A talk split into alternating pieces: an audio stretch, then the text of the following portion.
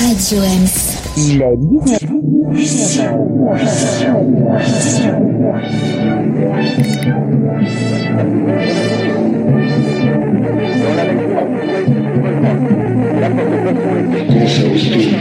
C'est le massacre de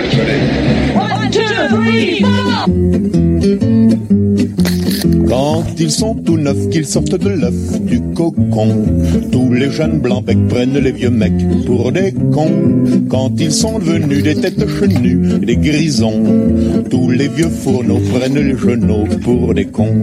Moi qui balance entre deux âges, je leur adresse à tous un message. Le temps ne fait rien à l'affaire. Quand on est con, on est con. Qu'on ait 20 ans, qu'on soit grand-père, quand on est con, on est con. Plus de controverses. Bonjour à toutes et à tous les confinés. Bienvenue en direct sur Radio Ems pour une équipée sauvage spéciale Con in fine. Une émission hebdomadaire que vous pouvez retrouver tous les mercredis soirs de 19h à 20h. Ce troisième numéro est consacré ce soir au docteur Manuel Lang, euh, directeur des services de santé de la ville de Montreuil, que nous avons le plaisir de recevoir pour échanger autour de l'actualité sanitaire. Bonsoir docteur.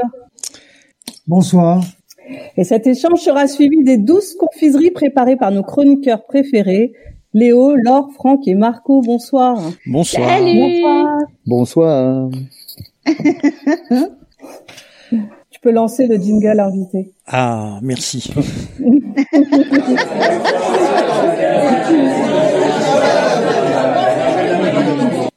Donc on reçoit le euh, médecin directeur des centres de santé de la ville de Montreuil, le docteur Manuelan, euh, qui nous a salué à l'instant et dont Leila a fait la présentation.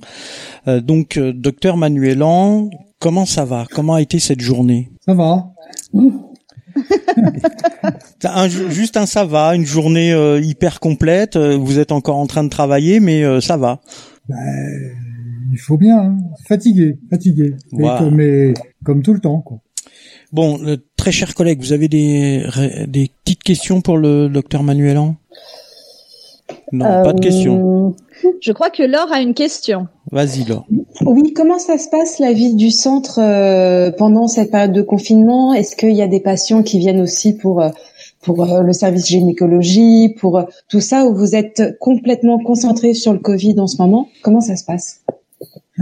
Euh, alors, on, on est complètement concentré sur le Covid, mais on est aussi complètement concentré sur euh, la santé de, de nos patients. Et, et vous avez parlé de la gynéco, euh, évidemment, euh, on a à garder la consultation de gynéco. C'est compliqué parce que euh, bon, depuis deux mois, le Covid a il a tout bouffé, quoi. Voilà.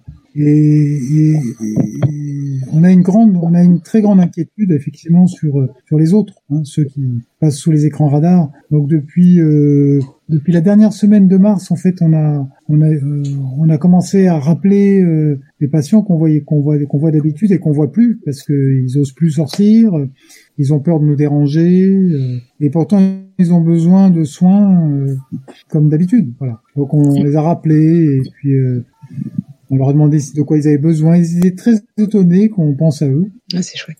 Et donc, euh, on leur a demandé de quoi ils avaient besoin, euh, euh, les médicaments, les certificats, les arrêts de travail, enfin, vous voyez le, le truc. euh. Et euh, Ça allait aller dans le sens pas- de ma question. C'était justement, il y a une chute euh, de tous ces gens qui ne viennent pas, qui ont peur de déranger, qui voilà. Est-ce que certains services sont vides à l'heure actuelle et est-ce que ça aussi c'est pas dangereux pour les gens, je veux dire? Alors, c'est clair que on a une chute euh, vertigineuse des patients qu'on voyait habituellement. C'est pour ça qu'on on a fait le cette euh, j'appelle ça l'aller vert en fait. Hein. C'est-à-dire qu'on on a pris les devants, on a été proactif et on leur a proposé des rendez-vous euh, euh, sécurisés sur des créneaux, voilà.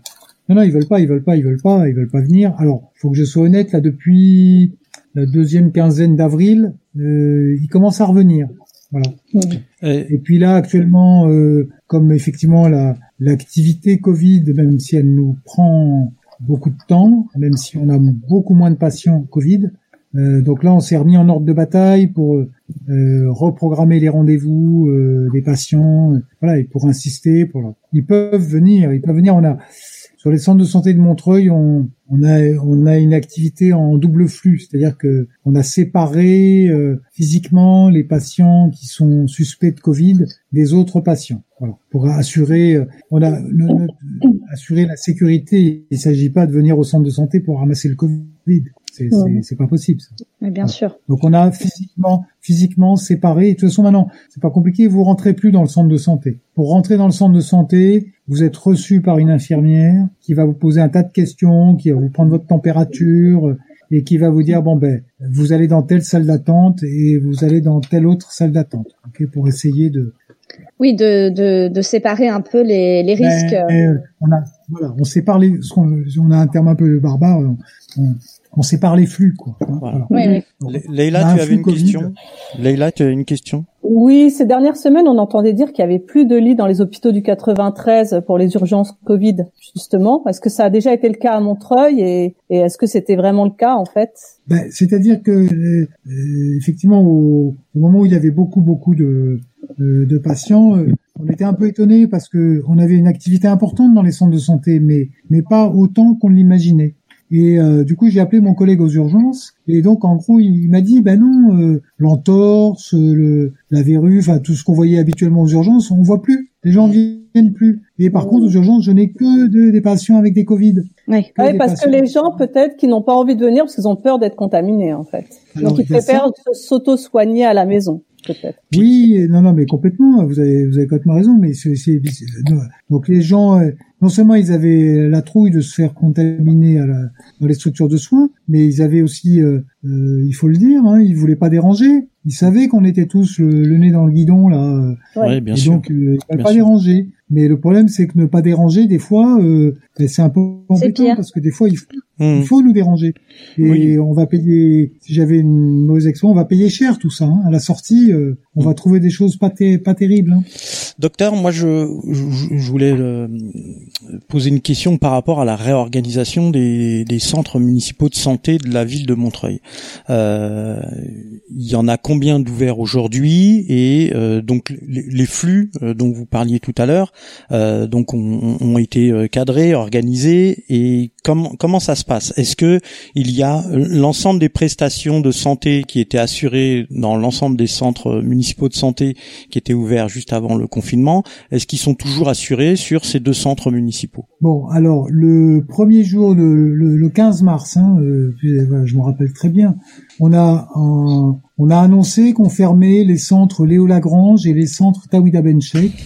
Ok, et je peux Oui. vous expliquer pourquoi. Et on s'est concentré sur deux centres de santé, sur le centre Daniel Renou et le centre Savatero. Voilà. On Mhm. a fait ce choix euh, par, pour la sécurité sanitaire. C'est-à-dire que sur les centres Léo Lagrange et Tawida Benchek, c'était impossible de séparer les flux. Voilà. Ouais. Alors que pour les deux autres centres, on a pu faire deux flux séparés. Et donc, on a rapatrié l'ensemble des professionnels qui étaient sur Léo Lagrange et sur Tawida Benchek sur les centres Savatero et sur les centres Daniel Renaud D'accord. En essayant de garder, en essayant de garder effectivement, comme je l'ai dit tout à l'heure, un maximum d'activités. Euh, Mm. On a gardé la pédiatrie, on a gardé la gynécologie, on a gardé un peu de rhumato, on a gardé la cardio, mais c'est vrai qu'il y a des consultations qu'on a arrêtées. Ok, on a arrêté euh, la diététique, on a arrêté les conseils conjugales et familiales. Ok, Ah, et pourtant la diététique en ce moment.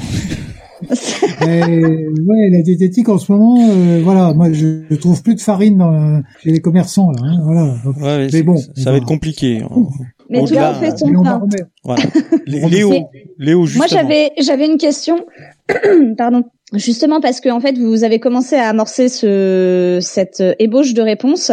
Euh, quels sont les risques avec le déconfinement que vous craignez? C'est justement un afflux de patients pour les j'allais dire pour les petits bobos, enfin pour les, les maladies quotidiennes en fait.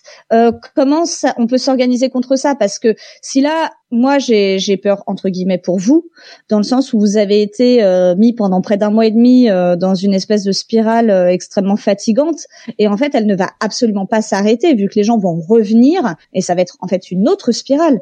Comment vous envisagez les choses? Ben, euh, je suis pas aussi convaincu que vous sur le fait que les gens vont revenir, parce Ah. que il faut, il faut pas se raconter d'histoire. Le, le, le Covid, il est toujours là. Hein. Oui, bien sûr. Il y a, il y a moins de patients, voilà, mais le, Mm. les gens sont pas, ils savent bien que on n'est pas sorti de cette galère. Hein, ça, ça va durer des mois, ok. Donc euh, euh, là, on s'organise pour à nouveau recevoir les patients dans des conditions de sécurité optimum, ok, pour eux et pour nous. Et il faut aussi comprendre que c'est pas à vous que je vais dire ça. euh, on n'est plus dans le même monde. Voilà. Mm, Bien sûr. Donc c'est vrai que du coup là actuellement euh, on, on réfléchit, euh, euh, c'est compliqué de réfléchir dans, quand on est en plein dans, dans, dans le feu, mais on réfléchit à, à revoir nos stratégies d'organisation. On pourra plus faire comme avant. Voilà. Les consultations, je tousse parce que j'ai avalé de travers, vous inquiétez pas. Ça, c'est ce qu'on dit. Hein. Tant que vous faites Oui, les gestes barrières, les- si vous voulez, les, les, les, voilà, il y a des choses qu'on pourra plus faire. Voilà. Et, et donc, il faut qu'on s'organise parce que ce souci de sécurité euh, sanitaire pour tous, euh, tant qu'on ne s'est pas débarrassé de ce problème du Covid, Mm. voilà, euh, et ça va durer des mois. Donc, du coup, euh, sans doute qu'on va rallonger nos créneaux parce qu'il va falloir désinfecter tous les cabinets entre chaque patient. Enfin, vous voyez, donc ça va, ça nous pose des problèmes d'organisation complexes. Oui, Laure? Oui, moi j'ai une question justement parce que j'y connais pas grand chose, mais dans les, je vois fleurir les consultations euh, par vidéo et on sent bien que tout dépend euh, de la discipline de médecine, tout dépend des quartiers aussi qui ont plus ou moins d'ordinateurs et une intimité parce que faire une consultation gynécologique dans le salon avec les enfants, ça va pas être très sympa. Mais est-ce que c'est des alternatives qui laissent des possibles? Est-ce qu'il y en a d'autres dans la réinvention d'une médecine qui s'adapte à ce temps de crise qui m'a l'air de durer quelque peu? La, la, la téléconsultation est un outil, c'est un outil. Mais vous voilà, mais mais rien ne remplacera le le, con- le, le colloque singulier. Euh, Bien on sûr. peut régler beaucoup. De, bon, c'est vrai qu'on peut régler beaucoup de choses en téléconsultation, ok, mais on peut pas tout régler. Moi, j'ai j'ai besoin de palper le foie, euh, j'ai besoin d'écouter vos. Voilà. J'ai- Ce sont des choses qui arrivent. d'écouter la sonnerie de son téléphone. j'ai- j'ai- j'ai- j'ai- ben oui, j'ai besoin d'écouter vos poumons. euh, Mm. Voilà. Donc, si vous voulez, la téléconsultation, c'est c'est un outil qui peut rendre de grands services, mais on fait pas tout avec de la téléconsultation. Voilà. Est-ce qu'il pas y a... de la gynéco en télé. Leïla, Ça, je suis Le- Leïla avait une question. Oui, là justement, il y a une nouvelle polémique qui est ouverte autour des, des comptages de personnes décédées euh, chez elles, à domicile. Et comment on peut expliquer ces cas-là? Est-ce que euh, ça, ça peut être des, des mauvaises, des mauvais diagnostics suite à des consultations téléphoniques ou ou, euh, ou des gens qui n'ont pas pris conscience de leurs symptômes dans les dans les délais impartis Bon, là, euh, non, j'ai pas bien compris votre question. C'est vous pensez que l'outil consulta téléconsultation a favorisé euh, des morts à domicile ou Non, non, je dis qu'il y a eu, il y a eu beaucoup de morts à domicile. Là, il y a des gens qui voudraient que ce Oui. soit comptabilisé dans les chiffres officiels. Et, Oui. euh, comment on explique ces cas-là? Alors euh, on, on, on compte tous les morts, même les morts à domicile. Hein. Hmm, Après, là, effectivement, la question, c'est de savoir de quoi sont-ils morts à domicile. hmm. Euh, c'est ça la question. Hein. Euh, ça va être compliqué d'y répondre euh, euh, parce qu'effectivement, en plus, en ce moment, euh, bon, vous savez, euh, les conditions euh, qui sont obligatoires pour les enterrements. euh, Mm. Je pense très honnêtement, on va pas commencer à faire des autopsies euh, ou des prélèvements sur toutes les Oui, personnes décédées à domicile. Ouais, tout, tout Ouais, devient compliqué. Moi, j'avais une question par rapport à euh, à tout euh, à tout ce qui est aspect santé mentale. Euh, donc aujourd'hui, euh, toutes les personnes qui ont des euh, des, des maladies, euh, voilà, côté euh, point de vue euh, mental, euh, comment ça se passe? Alors, j'ai oublié de vous dire, c'est qu'on a gardé la consultation de euh, de, de, de psychiatrie. Hein. Voilà. Elle s'est jamais arrêtée et elle, jamais, et, et elle a jamais des amplis. Ok? Mais euh, on a aussi utilisé la téléconsultation pour la psychiatrie. Ça, ça a permis de d'avoir un peu plus de monde, même. euh, Vous voyez que voilà. Alors évidemment, le euh, les patients qui, euh, qui qui sont atteints de souffrances psychiques, euh, on peut imaginer, enfin vous pouvez comprendre facilement que Mm. cette situation euh, Oui, ça, ça n'aide pas, c'est clair. Ça n'a pas forcément arrangé les choses. Mm. Et puis le contexte très très anxiogène a généré aussi. faut que j'arrête de bouffer. le contexte.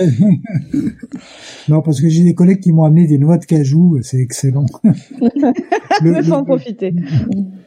Le, le, le, contexte est très anxiogène, donc du coup a pu est aussi un révélateur de voilà sur des patients un peu fragiles. Il y a des gens que ça, ça qui, qui étaient très angoissés. Hein. Oui, c'est un révélateur et puis ça peut vraiment rendre dingue euh, aussi. Euh, littéralement, quand vous dites un générateur, c'est vraiment un générateur au sens strict aussi. Je pense que ça Ah, participe vraiment de ça. Excusez-moi, je- fait une parenthèse. Lé- Léo avait une, avait une question. Oui, moi je j'aurais aimé savoir. Alors euh, peut-être que vous n'avez pas la réponse. Hein, euh, c'est une question euh, clairement montreuilloise. Euh, Est-ce que euh, vous savez à l'heure actuelle euh, quels sont les quartiers les plus touchés ou qui ont le plus besoin? Alors c'est c'est c'est c'est c'est une- peut-être une mauvaise question, hein, mais euh, du coup je la pose. On ne sait jamais. C'est- C'est c'est une excellente question.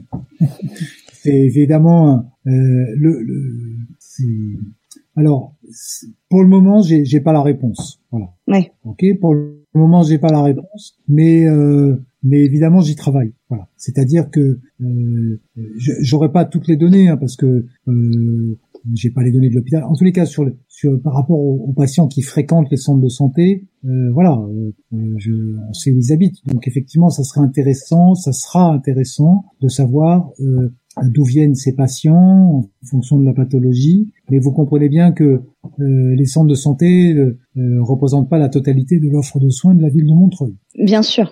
Bien sûr. Donc ça sera une vision euh, euh, peut-être biaisée, mais en tous les cas Et partielle. c'est- Et partielle, mais en tous les cas, euh, bon, je peux vous le lâcher comme ça. Le Covid, euh, euh, évidemment, c'est euh, ça frappe en premier euh, les plus vulnérables Mhm. et les plus vulnérables dans tous les sens du terme, les plus vulnérables économiquement, les plus Bien vulnérables so- socialement, les plus vulnérables physiquement. Voilà. Donc c'est évident que ça sera un puissant révélateur des inégalités sociales de santé. Mais euh, malheureusement, je l'ai déjà dit, euh, on n'a pas attendu le Covid pour ça. Oui. Oui. Mais Alors, il faudra analyser, il faudra analyser, et nous on le fera, euh, le Covid sous ce prisme-là également. Alors en parlant d'analyse, moi je la, la ville de Montreuil euh, vient de communiquer euh, dernièrement euh, sur les tests PCR. Est-ce que vous pouvez nous en dire un peu plus? Alors, effectivement, sur les euh, depuis lundi, on accueille un laboratoire d'analyse médicale. dont je ne vais pas faire de la pub, hein, voilà, c'est qui, qui qui fait les prélèvements PCR. Alors, PCR, c'est un acronyme en anglais, hein, c'est euh, Polymerase Chain Reaction. En fait, c'est c'est un- une technique euh, qui permet de mettre en évidence la présence du virus Covid, ok, du SARS-CoV-2 dans votre nasopharynx. Voilà. Voilà, on vous met un, un- une sonde, euh, Un gros coton-tige. un grand, un énorme coton-tige, voilà. Euh, c'est très désagréable. Euh, et donc, euh, cet examen, voilà, euh, vous dit si vous avez du virus ou pas dans le nasopharynx. Hmm. Mais j'insiste, euh, c'est à l'instant T. C'est-à-dire que si c'est négatif aujourd'hui, ça peut être positif demain. C'est un test euh, qui, qui est intéressant, ok, euh, euh, qui mais qui à lui seul ne peut pas prouver un diagnostic. C'est-à-dire que si le test est négatif et si moi cliniquement j'ai un patient qui a tous les symptômes du Covid, je vais pas dire qu'il n'a pas le Covid. Voilà, Mhm. D'accord. Donc c'est un élément intéressant et important du diagnostic. Et surtout dans les stratégies de dépistage, c'est aussi un c'est un outil important. C'est- Voilà, c'est un outil. D'accord. Très bien. Merci docteur. Une dernière question, Léo. Moi, j'ai une dernière question.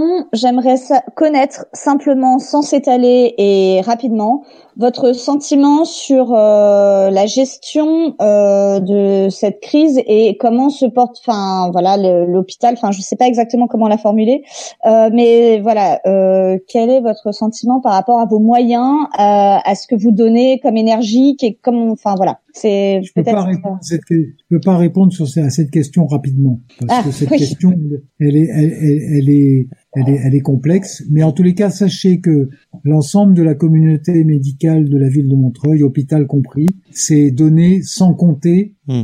sur la gestion de cette crise. Voilà. Mais effectivement, le, la question que vous posez est importante et il faudra prendre le temps, euh, en temps et en heure, de revenir sur, la, gest- sur la gestion de cette crise. Il y aura beaucoup, beaucoup à dire. Hmm. Non seulement sur, oui, non seulement si je Joker. puis me permettre, sur la gestion de cette crise, mais aussi sur euh, sur le, je dirais, le- la politique de santé publique en général, et notamment les politiques de santé publique suivies depuis quelques dizaines d'années. C'est ça. Oui, mais donc vous voyez bien que c'est pas en, Voilà, oui. en- Oui, on bien peut pas- sûr, pardon. On peut pas le faire en, en- quelques minutes comme ça. Il y a, il y a- c'est un long Alors, débat juste- et une longue analyse à faire. en Oui. 10 secondes de plus pour dire que quand même cette crise est également un puissant révélateur de tout ce qui s'est passé ces dizaines, euh, voire plus euh, dernières années. Voilà. Hmm. Ok.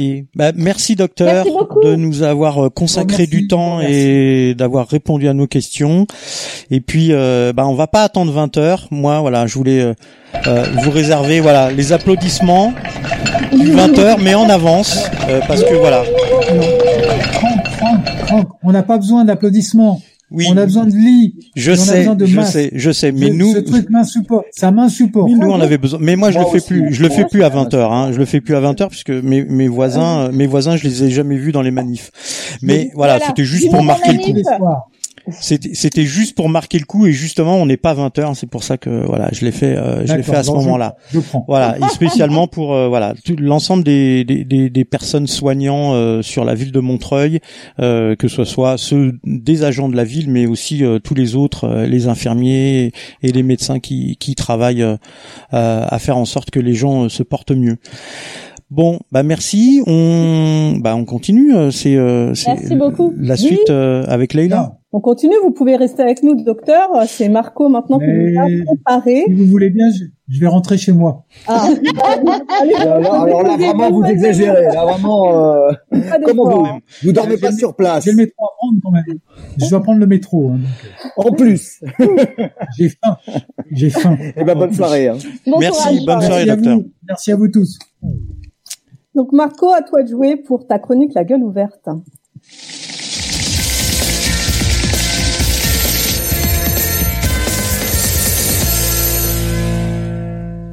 Eh ben oui, ben vous le savez, on vit une époque formidable. Euh, Ben ok, on n'a pas attendu le Covid pour vivre une époque formidable. Des époques formidables, on en a déjà vécu beaucoup. 14-18, 39-45, les guerres coloniales, euh, le Rwanda et j'en passe et des meilleurs. Qu'est-ce qu'on rigole? Donc on n'a pas attendu le Covid, on n'a pas attendu la belle la, la belle crise économique qui Mm. vient, qui va viendre et qui viendra. Je veux dire que comme d'habitude, ben qu'est-ce qui va se passer? Eh ben le capitalisme, il va faire payer aux travailleurs et aux salauds de pauvres en général sa propre crise et en plus cette fois-ci cette crise-là, en plus d'être économique, elle est même écologique. Qu'est-ce qu'on rigole? On n'est plus que jamais dans des questions de vie ou de mort, de vie et de mort, et plus que jamais la politique va venir fouiller au fond des corps, de nos corps et au fond, au nom du sanitaire, édifier non seulement une société tout à la fois disciplinaire, autodisciplinaire, de surveillance, d'autosurveillance, de contrôle à coup de technologie et de conduite microfasciste. Qu'est-ce qu'on rigole? Et on est au cœur même finalement d'un projet néo-eugéniste, au cœur même de questions essentielles du type faire vivre à tout prix, est-ce vraiment la vie bonne dont parlaient naguère des philosophes? Rien n'est moins sûr, et si on mettait en place finalement une espèce de société, une, une nouvelle post-politique, laminant toute forme de politique vive, réellement dissensuelle, au profit, c'est le cas de le dire, d'une nouvelle post-humanité façon projet transhumaniste, une post-humanité de zombies cyborgs morts-vivants. Alors on va faire quelques détours pour lancer le débat et quand il va retomber, ça va faire mal. Quelques films de science-fiction parce que la science-fiction c'est bon. Et bonjour en passant à l'ami Damasio, je vous recommande vivement euh, sa, sa petite série qui vient de démarrer là de textes sur Mediapart, mais aussi sur Reporter, un entretien fort édifiant. Euh, je citerai donc en passant Bienvenue à Gataka, Zardos, Soleil Vert, Mm. L'âge de cristal, pour lequel j'ai consacré un cinédrome avec euh, l'ami Joachim Daniel Dupuis, philosophe de son état, Excellent et son cinédrome. copain Abdel Awacharia, qui est comme par hasard biologiste en euh, spécialiste en matière cellulaire et notamment sur la question de vie et de mort. Voilà, j'ai lancé le débat. À vous, Cognac G. Mais après tous ces films, on est un peu intimidé tout de même. Mais euh, bah moi, ça me fait rêver d'être dans ce soleil vert en ce moment. Alors je trouve ça inquiétant. Je trouve ça plus euh, joli visuellement et plus d'aventure que mon confinement à la maison, je t'avoue. Ah parce que tu, tu préférerais manger les vieux? Bon, mes parents doivent écouter l'émission, donc je suis gênée. Mais euh, écoute, euh, c'est de la viande, hein, écoute, finalement. une petite biscotte. Ouais, je pas gâcher sur cette terre. Et puis c'est une preuve d'amour, hein. Tu sais, je t'aime, je te mange, hein. Donc vive euh, le cannibalisme voilà. et l'anthropophagie. Euh, comme ah merde, les gars. bah, j'ai détourné le débat, pardon. C'est parce que j'étais impressionnée. Non, mais, c'est vrai qu'on peut faire le parallèle avec certains films de cinéma. Moi, dernièrement, j'ai vu, euh, j'ai revu euh, Zombie de Romero, oh. qui est sorti en 1976, et c'est assez impressionnant comme le film mobilise bah, des, des images qu'on voit aujourd'hui à savoir les files d'attente euh, sur les mm. supermarchés, les infirmières. et en fait, les zombies sont revenus revenus sur Terre, bloqués dans un geste de de personnes qui poussent un caddie dans un supermarché. Donc après, moi, je suis partie au supermarché et, et j'ai trouvé que, c'était un peu flippant, en effet, euh, tous ces gens qui déambulent en silence comme ça, on a tous peur les uns des autres. Ça change, ça change le regard. Hein. Oui.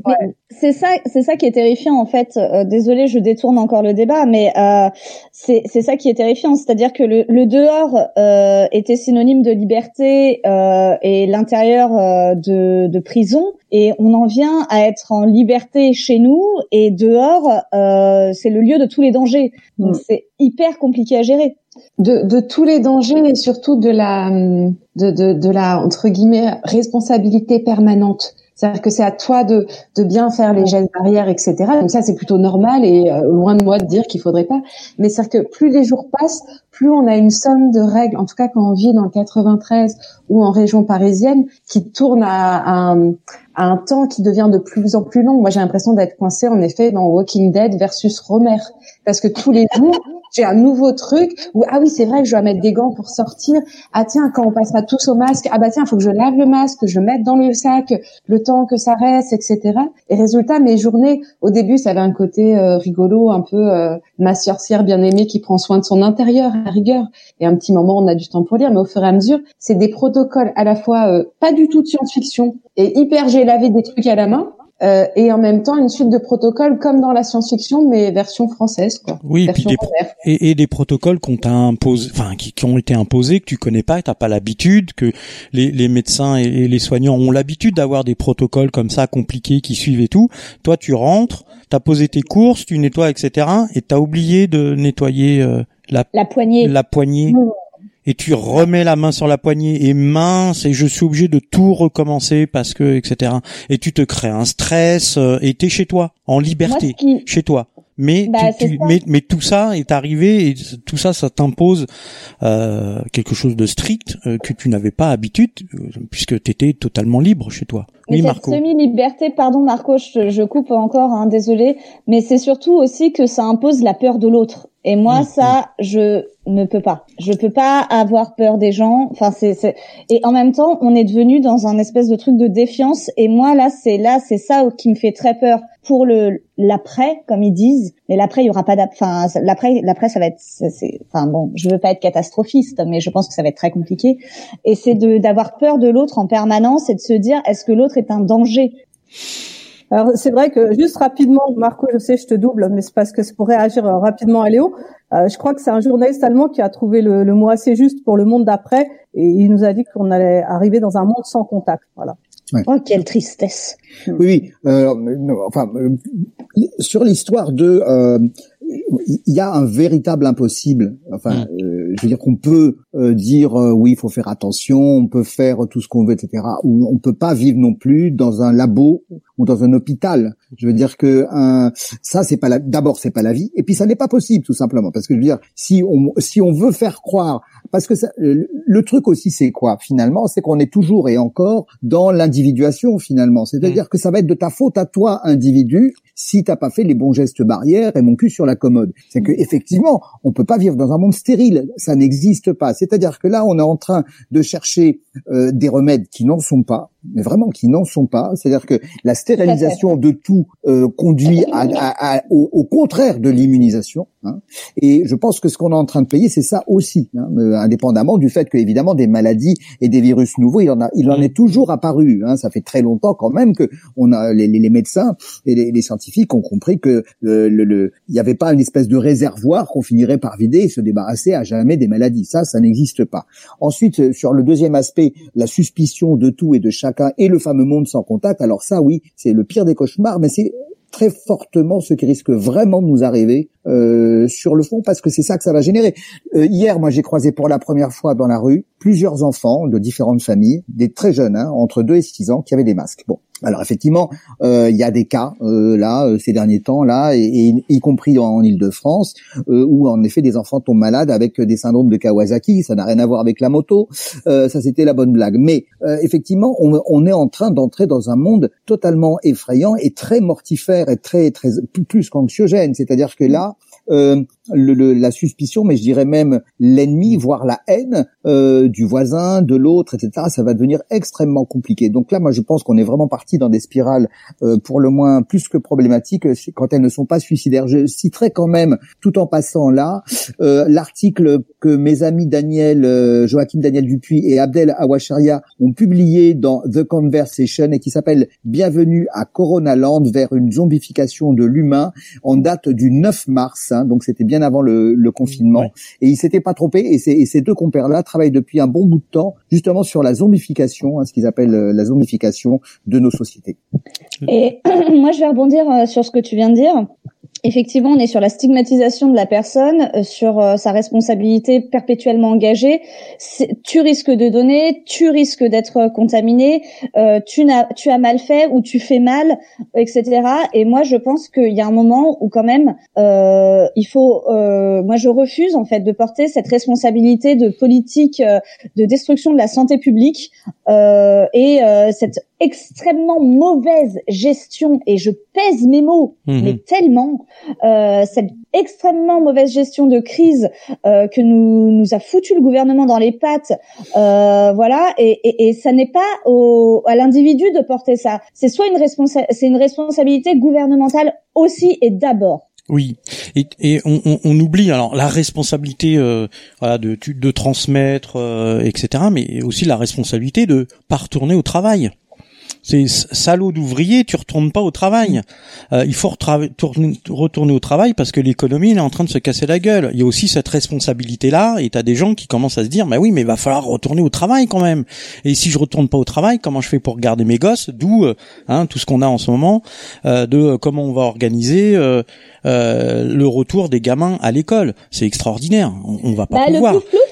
15 gamins là, qu'est-ce que qu'est-ce que dit le, le, le, premier ministre euh, hier bah, Il dit plouf plouf. Oui, il, dit plouf plouf. Toi, il dit, tu meurs, toi tu vis, toi tu voilà, meurs. Il dit, il dit 15 gamins. Et tu, tu, mais, mais tu vas faire comment 15 gamins? Et toi, quand t'en as deux gamins ou plus, quand t'en as deux gamins qui doivent aller à l'école et que ils vont pas pouvoir aller à l'école en même temps, euh, ou euh, ils vont pas pouvoir aller à l'école toute la journée, tu fais comment? On dit il faut que tu, tu, retournes au travail, mais en même temps ton gamin, euh, on pourra, il pourra aller à l'école qu'une demi-journée ou pas, enfin parce que tout ça est flou. Euh, personne ne répond. Euh, les, les, les, directions euh, de les directions de l'éducation nationale locale, les IEN ne, ne, répondent pas. Enfin bon, il y a rien quoi. Il y a, y a y, a rien, il y a un flou et, et le 11 c'est bientôt. Voilà, mais on le 11 de toute manière, on sera pas déconfiné euh, dans dans en, en Île-de-France, on sera en zone rouge de toute façon. Oui, Marco. Oui, de toute façon, je pense qu'il faut. Enfin, c'est pas c'est pas d'un seul coup la date magique du 11 mai, ça ça n'a vraiment aucun sens. Après, euh, je veux dire, bien évidemment que ce gouvernement, tout particulièrement, et les individus qui le composent et, les forces politiques qui le, qui mm. le soutiennent, euh, les forces politiques et sociales qui le soutiennent, euh, sont largement comptables, etc., etc. Pas de problème, ça c'est une évidence. Maintenant, euh, au-delà de ça, hein, au-delà de ça, je pense que de toute façon, ils ont affaire euh, à, vraiment à une espèce de, c'est vraiment un tsunami quoi. C'est-à-dire que comme de toute façon, en amont, et alors là, euh, j'y inclus évidemment le gouvernement Hollande et tous les gouvernements successifs depuis un bon bout de temps, tant en France que ailleurs, partout, euh, pour l'essentiel. Je veux dire, on a, on a, on a euh, pas fait euh, le, le, le, le, moindre petit pas en direction d'une politique raisonnable sur un plan tant économique qu'écologique. Donc, faut pas se, faut, faut pas s'étonner que maintenant le tsunami, il nous arrive dans la gueule et on ne sait pas quoi faire avec. Évidemment, ils sont, ils sont vraiment largués. Au-delà de leur incompétence et de leur incohérence et, et de leur saloperie criminelle. Hein, je veux dire, de leurs mensonges. Mais ils sont vraiment largués. Et, voilà, là, ça c'est vraiment la réalité des prix, euh, quoi qu'il en coûte, comme disait Monsieur Macron. Ouais, on est d'accord. Ah, en plus, euh, bah, tu dis euh, ça, ça, remonte à Hollande, mais même plus loin encore. on, on, voit en ce moment sur les plateaux télé Rosine Bachelot. Rosine Bachelot, maintenant, elle, fait de la télé.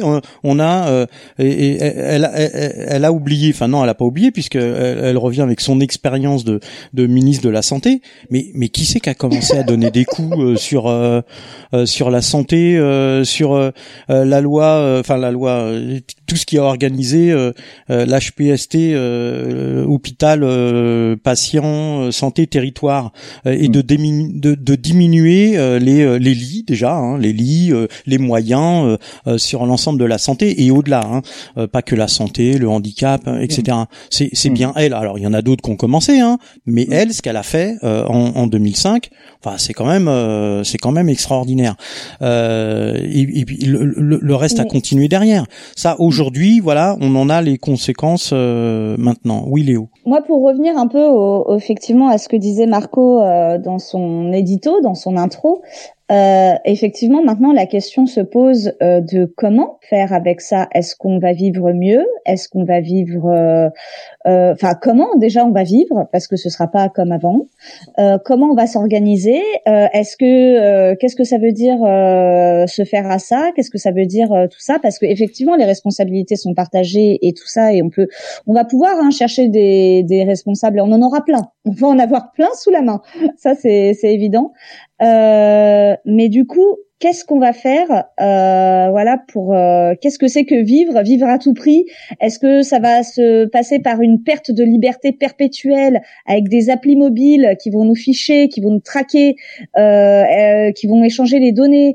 Qu'est-ce que ça veut dire Voilà, sous prétexte de bien vivre, ça veut dire vivre comment? Sans liberté? Oui, fini, fini les free hugs dans la rue, sur la place de la mairie, hein, fini. Les free hugs, ça sera. Non, mais pour être optimiste sur la fin de ce débat, moi je dirais aussi qu'on n'a jamais ressenti de manière aussi criante notre besoin de l'autre. On n'a jamais mmh. ressenti autant qu'on avait besoin d'une vie sociale, d'être en connexion avec d'autres personnes. Et même si parfois le travail était pénible à cause de nos relations intersubjectives, euh, bah là d'un seul coup ça nous manque. Donc peut-être qu'aussi demain, euh, voilà, on va être dans une grande pulsion de vie et on aura tous envie de se rencontrer et de s'aimer, quoi. Oui, mais ce sera interdit. Ouais. ouais, bah, je suis pas sûr. Moi, moi, il y a toujours des gens que j'ai pas envie de revoir. ah bon Pour sa rassure, il y a des choses qui changent pas. Tout à fait, il y a des choses qui ne changent pas. Donc, euh, bah, on passe au in fine, euh, Marco. Mhm. Non, au cogito.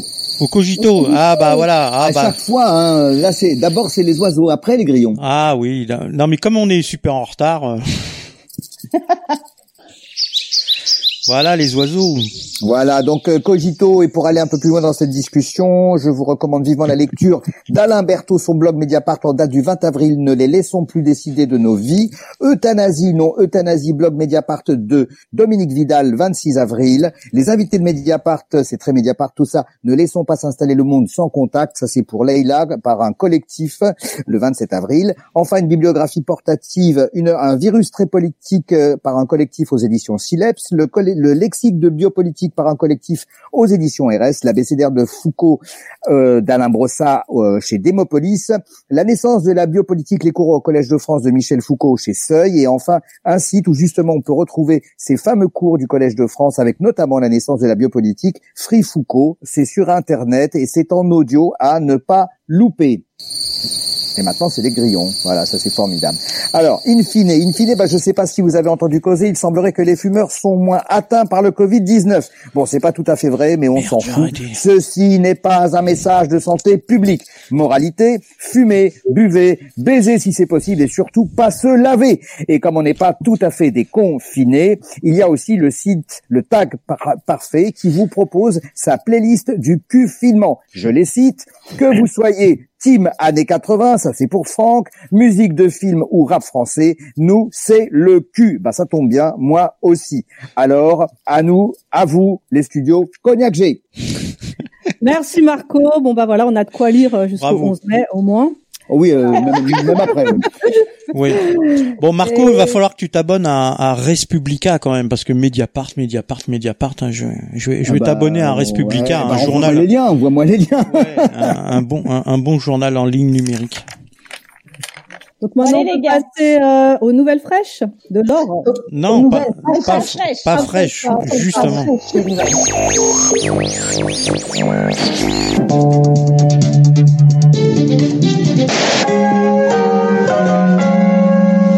Les nouvelles pas fraîches, la revue de presse décalée dans le temps. Alors il y a des fois, l'actualité ça pique.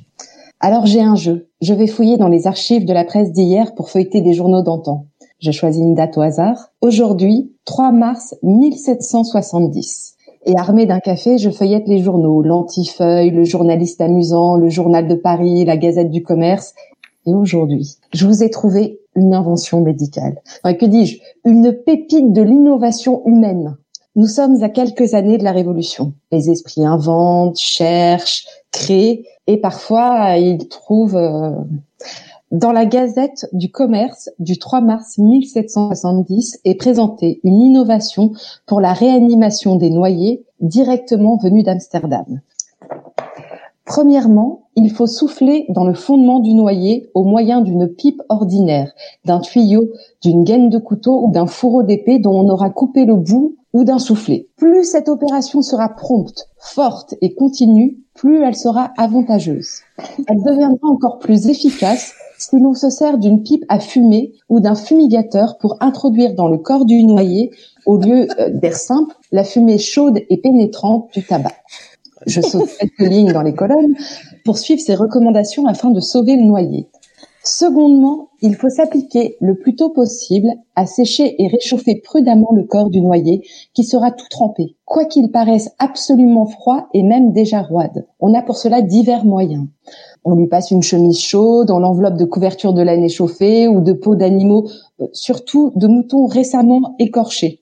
Ou bien on le met dans la cendre chaude répandue sur un drap, on le roule et on l'agite. La chaleur naturelle d'une personne saine qui aurait le courage de se mettre dans un même lit avec le noyé serait employée avec succès. Ce protocole de réanimation est très vite adopté en France. Ainsi, la Gazette du commerce du 9 mai 1770 nous raconte le sauvetage d'un battleur resté 15 minutes à l'eau. On lit dans les colonnes. Aussitôt que les pipes et le tabac furent arrivés, un des camarades du noyé chargea une des pipes et lui en souffla la fumée dans l'anus, la bouche et les narines, ce qui les exécuta à diverses reprises. À la seconde pipe, et environ trois quarts d'heure après que le noyé eut été retiré de l'eau, il commença à donner quelques signes de vie. Il lui survint une espèce de râle ou sterteur semblable à celle d'un homme tombé en apoplexie ou prêt à expirer. À la troisième pipe, il s'agita de tout son corps, de manière que trois hommes robustes avaient de la peine à le contenir, et il se mit à faire des hurlements. On lui fit alors sentir de nouveau de l'eau de Cologne et de l'eau de la reine de Hongrie, dont on lui frotta les tempes, les bords de lèvres, sans discontinuer d'introduire de la fumée de tabac dans l'anus. Je sais. Vous vous demandez sûrement combien d'années nous avons sauvé les noyés avec cette technique. Alors, on commence à douter euh, de cette technique à peu près à la moitié du 19e siècle. Il était temps. Et, et elle se, si elle est encore préconisée, on commence à moins l'utiliser. Toutefois, pioché dans le journal du 28 mars 1912, le docteur Thorin, dans une note pleine d'humour publiée dans la chronique médicale, rapportait l'avoir vu en œuvre comme suprême ressource par des matelots d'Argenton, petite localité du Finistère, où il se trouvait l'an passé en villégiature. Donc, réanimer les noyés en soufflant dans leur derrière est maintenant une pratique qui, selon mes sources, est passée de mode. Ah, Enfin, selon mes sources. C'était les nouvelles pas fraîches du jour, toujours à la pointe de la médecine. Bravo, Ah formidable. J'ai oublié de dire, parce que quand même pour ces nouvelles pas fraîches, d'habitude je vais les chercher dans Gallica par moi-même, et Alors là, là, j'ai quand même pioché hein. dans Retro News que je vous conseille de découvrir euh, avec bonheur pour faire aussi vos nouvelles pas fraîches. Fa- Fallait vraiment la trouver celle-là. hein. Souffler de la fumée dans le cul des noyés.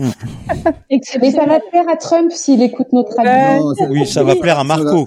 Oui, exactement. Voilà, exactement. C'est ce que j'allais dire. D'ailleurs, parce que je vous ai dit tout à l'heure hors antenne quelque chose, mais je, je le redirai pas maintenant. Là. Non. Faut pas exagérer. Oui, on va laisser la parole à Léo pour la chronique littéraire. Allez, c'est parti. Euh, je sais. J'ai un jingle moi ou pas? Petit jingle avant. Ah oui, c'est un tournage de page. Ben, très bien, ça me va, ça me va, ça me va. Donc aujourd'hui, euh, bah, je vais vous parler euh, d'un livre, voilà, que, enfin, qui s'appelle L'amour au temps du choléra. Mais cette chronique, je l'ai intitulée L'amour au temps du corona, bien évidemment. Facile, mais toujours efficace. Donc, depuis le début du confinement, moi, j'entends partout donner des conseils littéraires hein, sur les œuvres à lire, euh, à découvrir, à relire. euh, maintenant que, soi-disant, on a le temps. Le temps, euh, oui, mais en même euh, en même temps, euh, bon, ça veut dire quoi avoir le temps? Bref, moi j'ai pas le temps, mais certains ont le temps. Moi, j'ai entendu dire qu'il fallait relire La peste de Camus par Eboltil ou La recherche du temps perdu de Proust hein, pour ceux qui se faisaient vraiment vraiment le plus chier. Certainement, c'est tout le temps des bons choix. Mais moi, depuis le début du confinement, je suis littérairement et littéralement obsédée par un livre euh, que je n'ai entendu citer nulle part. Il s'agit donc de L'amour au temps du choléra de Gabriel Garcia Marquez. Hasard hasardeux, j'ai relu ce livre à peine trois mois. Il y a à peine trois mois. Et euh, depuis que nous sommes enfermés, il n'a cessé de me travailler comme une ritournelle lancinante, sans que je comprenne pourquoi jusqu'à maintenant. Donc se plonger dans l'amour au temps du choléra apporte, je le crois, quelque chose de plus que ses compatriotes littéraires cités précédemment. De la douceur dans le temps qui passe. Il nous propose de ne pas prendre ce temps comme une menace, de l'utiliser, de s'en servir à bon escient, de le prendre en pleine gueule aussi, de le regarder en face, de le côtoyer pour enfin le digérer et s'en faire un allié. Mais revenons dans un premier temps sur l'auteur. Et oui, c'est un peu le moment Wikipédia, mais c'est un de mes auteurs préférés et c'est ma chronique, alors j'ai le droit. Rapidement, euh, Gabriel Garcia Marquez, donc colombien, né en 27, dipa- disparu en 2014, au bel âge de 87 ans, est un romancier, novelliste, journaliste et militant politique d'extrême gauche qui reçoit en 82 le prix Nobel de littérature. On citera dans ses romans les plus connus, Cent ans de solitude, Chronique d'une mort annoncée et bien sûr L'amour au temps du choléra qui lui apporte reconnaissance euh, de ses pairs et du public. Donc la presse le compare à Rabelais ou à Victor Hugo. Si ça, ça ne veut pas dire quelque chose, moi je ne sais pas. Donc la plupart de ces livres fondent une quête du temps perdu et abordent différents thèmes tels que la solitude, le pouvoir, l'amour, le désir, la décadence, la violence et la mort. Si là on n'est pas en plein dedans, moi je sais pas. Et c'est précisément cette quête du temps, perdu ou passant, qui est poussée à son paroxysme jusqu'aux dernières pages et jusqu'au dernier mot du livre. Et c'est ça qui m'a envoûté et poursuivi et qui s'est rappelé à moi. Donc, je vais vous lire un passage. Mais avant, il est bon de replacer un peu l'action. Je vous la fais courte parce qu'en vrai, on n'a plus beaucoup de temps. Grosso modo, c'est une histoire d'amour qui, dure sur plus de 50 ans. Donc Florentino Arizza, pauvre maladroit poète et violoniste, tout ça à la fois, tombe amoureux fou de Fermina Dazza, l'écolière bien sûr la plus belle de la ville. Il lui jure un amour éternel, elle accepte de l'épouser et pendant trois ans, ils ne font que penser l'un à l'autre, vivre l'un pour l'autre et rêver l'un de l'autre. Mais après avoir été éloigné un temps de lui, Fermina prend pour époux, et là alors va se marrer, Juvenal. Je ne sais pas si je le dis bien. Voilà. Moi, j'adore. Un jeune médecin riche et avec une belle renommée. Repoussé, Florentino se réfugie dans la poésie et entreprend une carrière de séducteur impénitent et clandestin. Mais en réalité, toute sa vie n'est tournée que vers un seul objectif, se faire un nom et une fortune pour mériter celle qu'il ne cessera jamais d'aimer en secret et avec acharnement, chaque instant de chaque jour pendant plus d'un demi-siècle.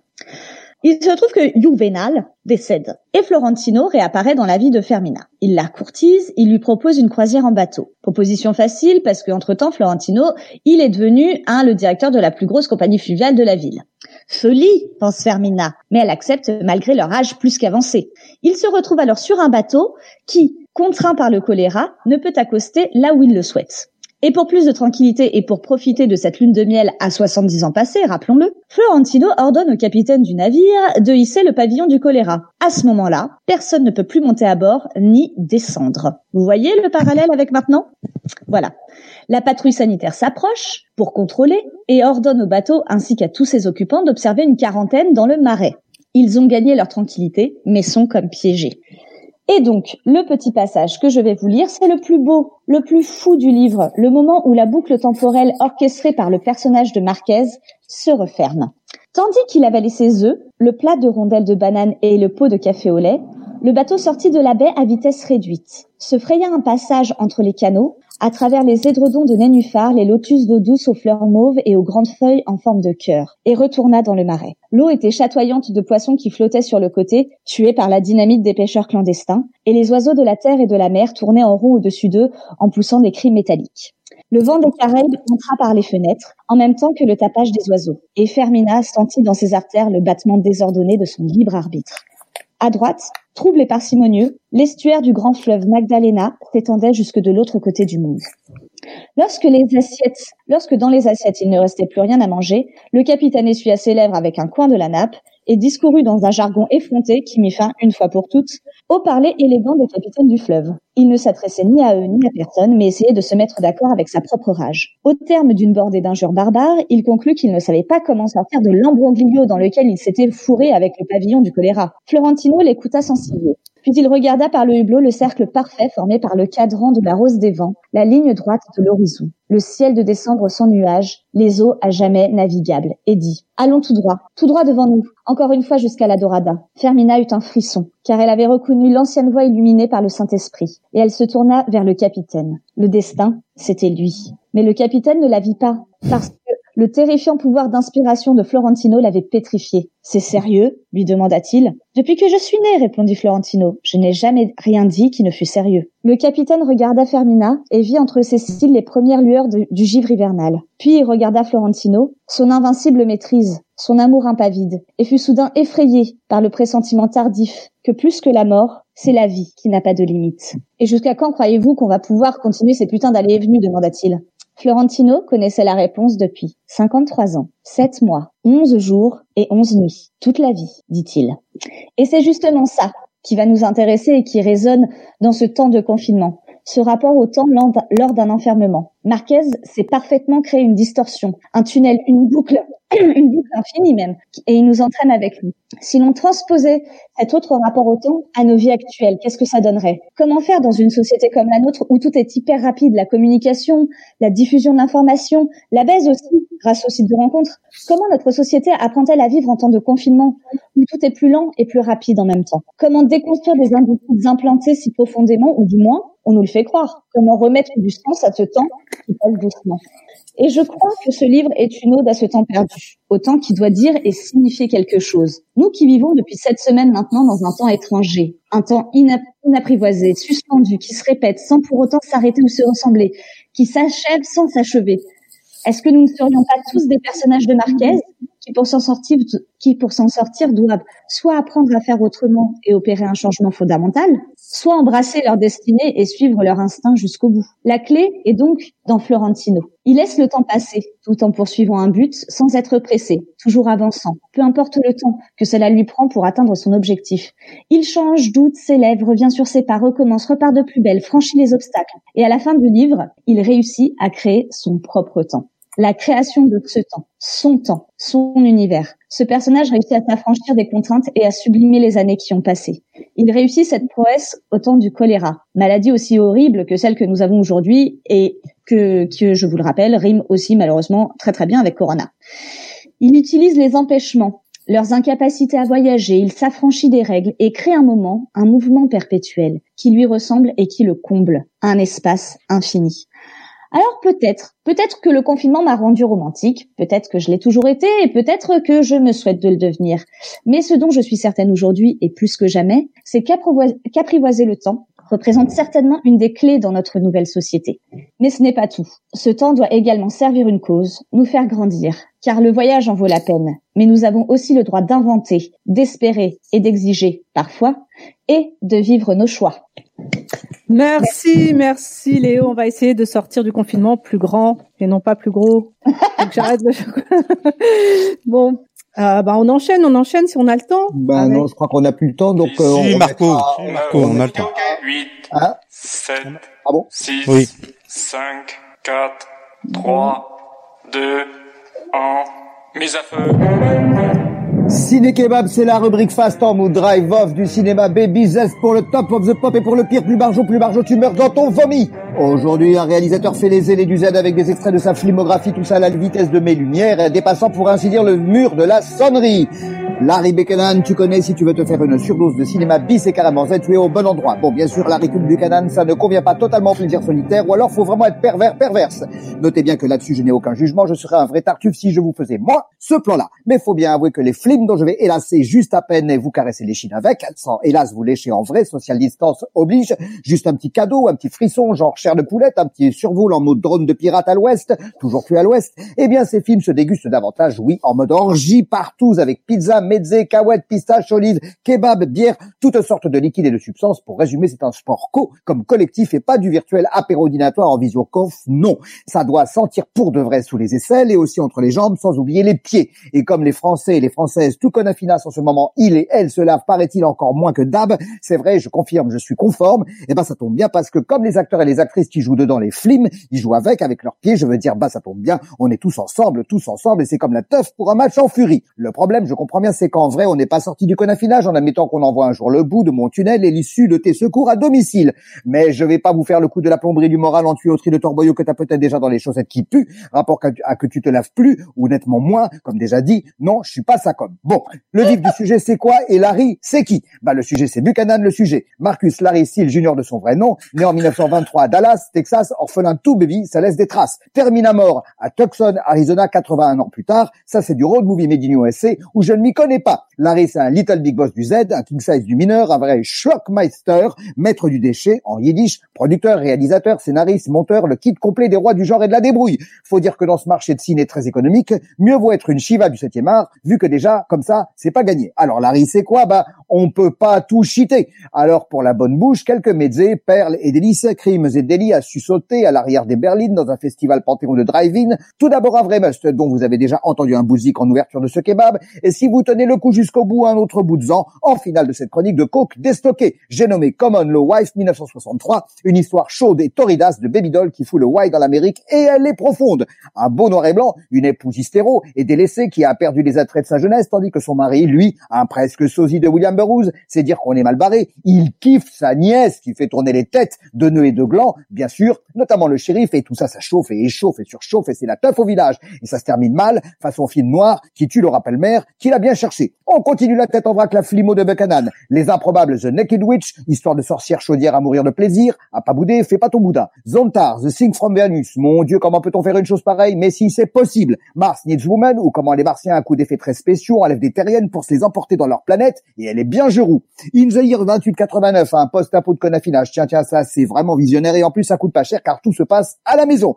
It's Alive, c'est tordant, c'est vivant, mais faut pas être à jeun. C'est The Thing, sans Carpenter. Enfin, pour compléter la mosaïque dingo, deux films de procès, Free White and 21, sur fond de, de, de quoi? De lutte des droits civils, ça c'est un vrai film, et antiraciste en plus. Et côté guerre froide, l'Uchronique procès de Lee Oswald, terminons-nous maintenant, pour finir, pour nous finir, en mode bad trip parano psychédélique au moment, au comment, ou comment, pardon, les 70 ça s'est mal terminé avec Beyond the Doors, et des pour de faux Hendrix, Joplin et Morrison morts comment? Ben, butés par les services très secrets du gouvernement des États-Unis. Comme quoi, la vérité, elle est vraiment, vraiment ailleurs, car avec Larry Buchanan, tout est possible. Eh bien, c'était Marco. Euh, non, non, il n'est pas en accéléré. Nous sommes bien en direct live de Radio M. Ah oui, c'est c'est le ciné kebab. hein. Ouais. Et voilà, bravo les camarades, on a loupé le 20 heures. Bah ouais, mais c'est pas On a grave, dépassé, écoute. on a dépassé. Ah bah voilà, c'est notre liberté. Donc, hein. coup, on est confiné. pendant 4 heures, On est confiné. faire une petite annonce pour euh, la manif du 1er mai? Ah bah vas-y, vas-y. Bah voilà, bah pour conclure, j'ai reçu un petit mail euh, qui appelle à manifester le 1er mai euh, le 1er mai à Montreuil. Car vendredi prochain, ce sera la journée internationale des travailleurs et on dirait que certains sont déterminés à honorer cette tradition. Sur le modèle des manifestations qui ont eu lieu dernièrement en Allemagne, c'est-à-dire bien sûr en respectant les mesures sanitaires, des masques et une bonne distance d'un mètre entre chaque manifestant. J'ai ouï dire que le rendez-vous est à 15 heures place de la mairie. Je dis ça, je dis rien. Merci. Ben voilà, merci tout le monde. Merci, Merci. les merci les amis, même si on a des même si on a dépassé un petit peu, on a fait euh, quelque chose de, de bien. On remercie euh, le docteur euh, Manuelan qui est venu euh, répondre à nous quelques questions euh, tout à l'heure. Et puis on Oui. se retrouve la semaine prochaine, Leïla, c'est ça? Ouais, la semaine prochaine, euh, même heure, même endroit, 19h 20h sur Radio Ems. Voilà. Et en Et- direct. Voilà. Et entre temps, eh ben cette émission, on va la retrouver en podcast euh, normalement euh, dès demain, euh, comme vous pouvez retrouver les deux précédentes euh, sur notre site. Voilà. Salut tout le monde. Salut, bonne soirée. Quand ils sont tout neufs, qu'ils sortent de l'œuf du cocon, tous les jeunes blancs becs prennent les vieux mecs pour des cons. Quand ils sont devenus des têtes chenues, des grisons, tous les vieux fourneaux.